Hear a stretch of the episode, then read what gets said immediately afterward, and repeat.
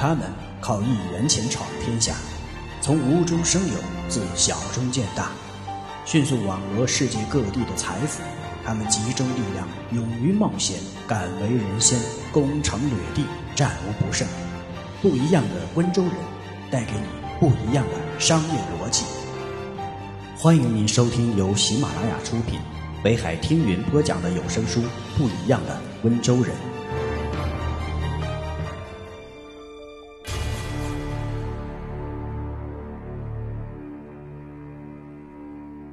穷人不喜欢合作。温州人最喜欢扎堆儿经营。温州人既有足够的合作精神，又有很强的竞争意识。不管是合作还是竞争，有一点是肯定的：温州人最喜欢扎堆儿经营、团队作战。不一样的温州人，第八章，第六节，家族企业凝聚力更强。不一样的思维，穷人。创业需要有人帮助，没有好搭档怎么办？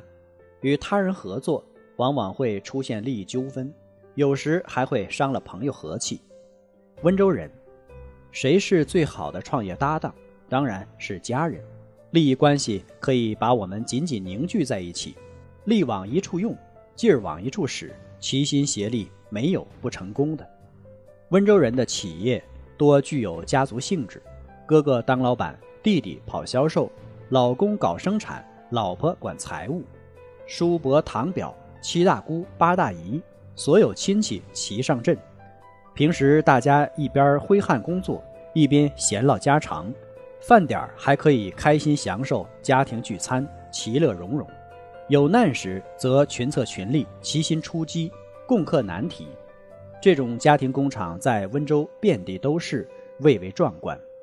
即使厂子做大了，企业发展了，裙带关系依然是老板依靠的最主要关系。老板是自己人，工友也是自己人，所以做起事来，不仅老板少了许多来自员工的掣肘和拆台，员工之间也少了很多扯皮推诿，工作放心，也尽心了不少。二十世纪八十年代初期，在温州的向东村。村民们手中的钱明显的较内地人多，因为他们的商品意识成熟的早，经营经验也丰富的多，所以当改革开放春风乍起之时，温州的一池春水首先荡出了涟漪。向东村人最早捕捉到了其中所蕴含的商品经济气息，几年之后，商品经济的春讯迅速传遍这里的千家万户。温州家庭工业终于像按耐不住的春笋一样，此起彼伏地蓬勃发展起来。一九八七年，仅向东村就出现了五家联营的日用品作坊。一九八九年，村中集体企业的倒闭又促使了工业因子的家庭化扩散。向东村陆续出现了九家个体企业、两家股份合伙企业，被人们称为。温州草根经济的家庭工业就是这样在一夜之间滋生起来的，由此，温州形成了一种特殊的现象：家家户户开发项目，家家户户研究管理，家家户户融通资金，家家户户开拓市场，家家户户承担风险，结果家家户户都有企业家。当然，活动在这些家庭工业里的是一些具有股东性质的特殊的人。他们可能是刚写完家庭作业的孩子，可能是原先在墙角下晒太阳的老太太，也可能是刚刚给婴儿喂奶的妇女，还可能是从河边洗掉腿脚上泥土的汉子。但他们却是一群比任何企业打工仔都更能心往一处想、劲儿往一处使的工人，而且他们所工作的这个作坊就是他们自己的家屋。有许多待加工的商品就摆在梳妆台、课桌，甚至是饭桌上，这就是他们的工作台。这种家庭作坊在温州具有普遍性，被经济学家称为作坊经济，又因其生产方式的灵活而被称作山板经济。由于家庭成员的参与，作坊中所弥漫的温馨是在一般企业中无法领略到的。在温州。家庭或家族企业的合作伙伴或佣工，多半是由近及远的加以选择，逐渐扩大。在完成这一环节的过程中，同宗亲戚当然是其中的首选。共同的利益也使同宗族的人很自然地本着有福同享、有苦同吃的精神，顺理成章地彼此结合，因而少有利益冲突。加上谁出钱多、出力大，所得就多的原则，有效地保证了分配的公平。这就意味着温州的作坊经济中一开始就渗透了家族文化，同时现代经营也影响和改造了家族文化。使其共同获得了进步的机遇，家族文化的作用因而也超越了联络感情的社会意义，而在起着使经济秩序得以稳定的作用，推动了市场信息的传递、市场的互动、市场的竞争能力的发展和增强。可以说，廷宇集团是一个标准的家族企业集团，廷宇集团内的所有重要的职位都由廷宇家族占据着。父亲潘廷宇是董事长，母亲徐文清是办公室主任，大女儿潘佩聪是总经理，儿子潘叶雷是副总经理，同时监管技术。二女儿潘佩芳是财务经理，二女婿林霄是销售经理，大姨徐小青是办公室总务，外甥邵静海是采购主管。唯一没有进入公司管理层的大女婿是自己家父子公司的总经理。当年，廷宇厂成为最早一批摘掉红帽子的企业，企业确定为私营性质。潘廷宇一直担心，生怕哪天成为改革的牺牲者。一九八九年下半年，报纸相继出现“私营企业是社会主义经济绊脚石”的论调，廷宇厂一度陷入被动的局面。潘廷宇为了躲避风头，把工厂交给两个主管管理，自己与妻子一起远走西班牙。当时的潘佩聪十八岁，当他看到父亲走后的两个月，工厂没有一张订单时，心里就非常着急。于是他召开了管理层会议，表示要介入管理。他说：“给我一个机会，三个月时间，如果我管的没有起色，我就自动放弃。”面对其他管理者的不信任，潘佩聪坚定地说：“我们这个厂是私营企业，我正式宣布，无论你们同不同意，明天开始我接手管理。”第二天，两位主管通知工人不上班了，想与潘佩聪对抗。结果，潘佩聪先找到两个主管，对他们说：“如果你们想干，就必须好好干；如果不干，可以另谋高就。”我还奉送一笔钱。接着，潘佩聪又在工厂贴出通知：如果还认为自己是这个工厂的员工，明天必须到厂复工，否则做开除处理。第二天，所有的工人都复工了，唯独两位主管没来。这样，潘佩聪就把管理大权夺了过来。一年后，父亲潘廷宇回来，发现女儿不仅把管理权夺了过来。而且还做得有声有色，从此更是放心地把管理权交给了女儿。可见潘佩聪对家族资产的责任感，促使他在最危难的时候挺身而出，努力经营企业。潘佩聪说：“家族企业的优势，一是决策速度快，一旦董事长做出战略决策，能很快的付诸实施；二是管理成本低，工作与生活的重合。”使成员之间比较容易沟通。潘佩聪还说，潘家人很齐心，很合力，他们每一天的努力都可以与万元、十万元、百万元、千万元联系起来。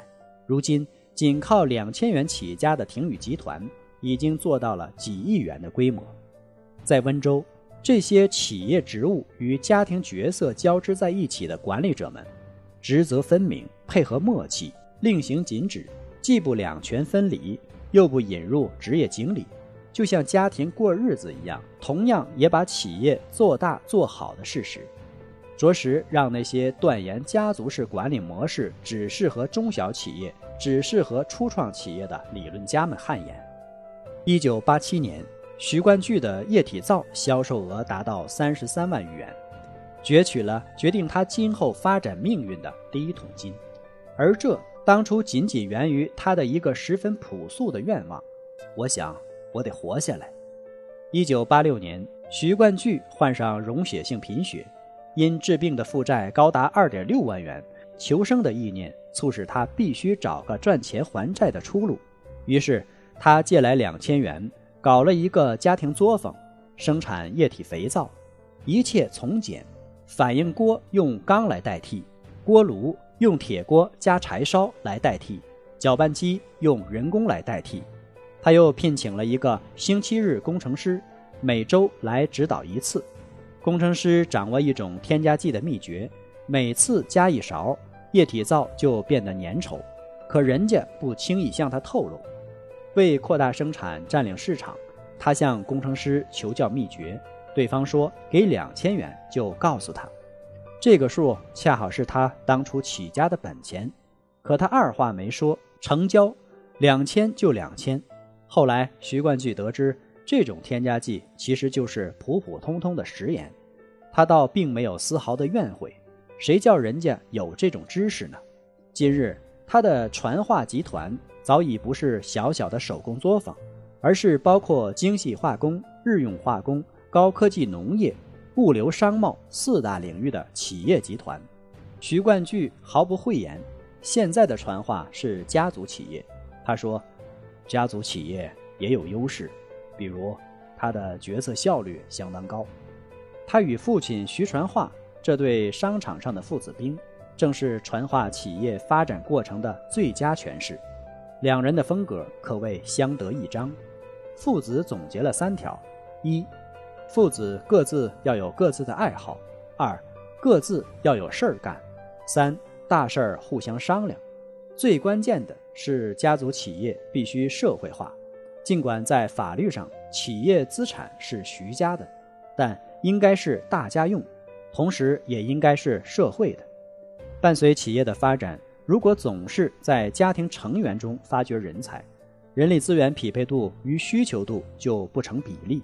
所以在用人、管理、资本运作上，家族企业最终仍要走向社会化。